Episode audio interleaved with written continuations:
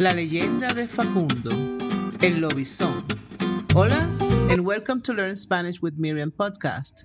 I'm your host, Miriam, and today we're going to dive into another amazing tale. I'll share some fun anecdotes, some legends, and discuss cultural nuances.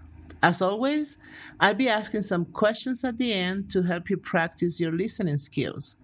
And don't worry, I've got you covered with a transcription, a translation, questions, and answers, which you will find in the show notes, along with some other options.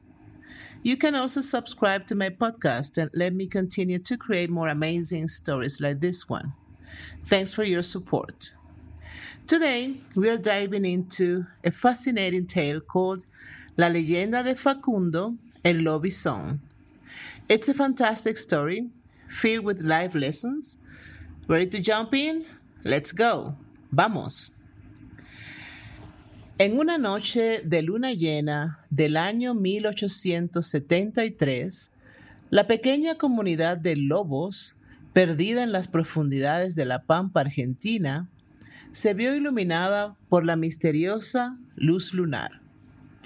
En una modesta casa de adobe en la periferia del pueblo, nacía el séptimo hijo de la familia Ruiz, un evento que desató una mezcla de alegría y preocupación entre los aldeanos. Es un varón, murmuró la partera, sosteniendo al recién nacido en sus brazos arrugados.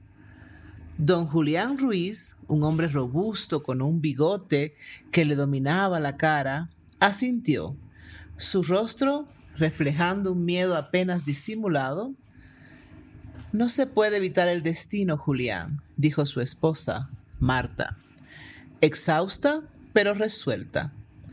Debemos amarlo y protegerlo, como a los demás. Mientras la vida en Lobos continuaba, los Ruiz criaron a su séptimo hijo con amor y temor. Lo llamaron Facundo. Las leyendas del lobizón, el séptimo hijo varón transformado en lobo, durante las noches de luna llena, lo siguieron como una sombra, un oscuro presagio que los aldeanos murmuraban en voz baja. Facundo creció sintiéndose diferente, aislado por el estigma de su nacimiento. Cuando cumplió 13 años, una noche de luna llena, la leyenda cobró vida. Es el lobizón, gritó uno de los aldeanos al ver a un lobo gigantesco aullando a la luna. El miedo invadió lobos. Las madres abrazaban a sus hijos, los hombres afilaban sus cuchillos y las puertas se cerraban con un golpe sordo. Esa mañana, Facundo despertó en su cama, confundido y asustado su cuerpo adolorido y su mente llena de recuerdos borrosos. Mamá, ¿qué me pasa? preguntó, su voz temblorosa. Marta lo abrazó, incapaz de ocultar su miedo. Es la maldición, Facundo, respondió con voz temblorosa. Eres el lobizón. Facundo sintió como el mundo se desmoronaba a su alrededor, pero a pesar del miedo y la incertidumbre, un fuego creció en él. Decidió que no sería víctima de su destino. Con el tiempo, Facundo se fue adentrando más en el bosque durante sus transformaciones, para evitar hacer daño a los aldeanos. En su forma de lobo, se encontró con una sabiduría antigua y salvaje que no entendía, pero que de alguna manera le daba consuelo.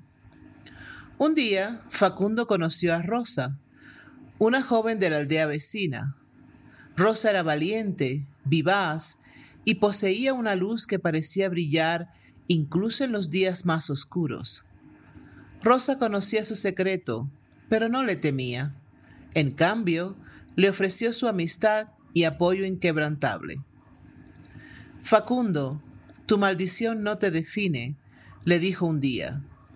Eres más que la leyenda que te persigue. No dejes que te consuma. Inspirado por sus palabras, Facundo decidió enfrentarse a su maldición. Buscó la ayuda de un anciano sabio quien le habló de una antigua profecía. Solo al enfrentar tus miedos más profundos podrás liberarte de tu maldición, le aconsejó. Facundo decidió entrar al corazón del bosque durante la próxima luna llena. Ahí se enfrentó a su reflejo, a su lobo interior. Aceptó su miedo, su ira, su soledad. Abrazó a la bestia y al hacerlo, algo cambió. La transformación fue menos dolorosa, más controlada. Su mente de hombre y su cuerpo de lobo finalmente estaban en armonía. Cuando regresó a Lobos, los aldeanos vieron el cambio en él. Ya no temían al lobizón, sino que comenzaron a respetarlo, a entender que Facundo no era la bestia que imaginaban, sino un hombre que luchaba contra su destino. Finalmente, Facundo logró romper el ciclo del miedo y desconfianza en lobos. Demostró que, a pesar de las maldiciones que llevamos, tenemos el poder de enfrentar nuestros miedos, aceptar nuestras diferencias y cambiar nuestro destino. La historia de Facundo, el lobizón, aún resuena en las noches de luna llena, una historia de coraje, aceptación y amor propio. Aunque la leyenda del lobizón sigue viva, ya no se cuenta como una maldición, sino como una lección de vida. Y en cada luna llena, los aldeanos de lobos miran al cielo nocturno recordando al valiente Facundo y a la sabiduría que dejó atrás. Okay, that's all for today. Beautiful, right? Practice your answers. Try repeating them out loud. And don't forget to check the translations and potential responses I've left for you. Any questions? Please leave them on my website, thoughtfulspanish.com. Stay tuned for more captivating stories to boost your Spanish skills. Hasta pronto, su amiga Miriam. And now the questions. Listen carefully. 1. ¿Dónde y cuándo se sitúa la historia de Facundo el lobizón? 2. ¿Qué significa ser el lobizón, según la leyenda de la comunidad de lobos? 3. ¿Cómo reaccionó Facundo al descubrir que él era el lobizón? ¿Qué decidió hacer? 4. ¿Quién es Rosa en la historia y cómo influyó en la vida de Facundo? 5. ¿Cómo logró Facundo controlar su maldición y cambiar la percepción de los aldeanos? Y 6. ¿Qué enseñanza implícita en la historia deja la transformación de Facundo y su aceptación de la maldición? Okay, if you've been enjoying these immersive language lessons and find yourself eager for more, please consider subscribing to Learn Spanish with Miriam podcast. Your support not only helps the podcast grow, but also ensures that you never miss out on a new episode.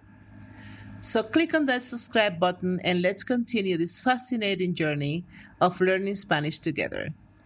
Thank you for your support. Bye.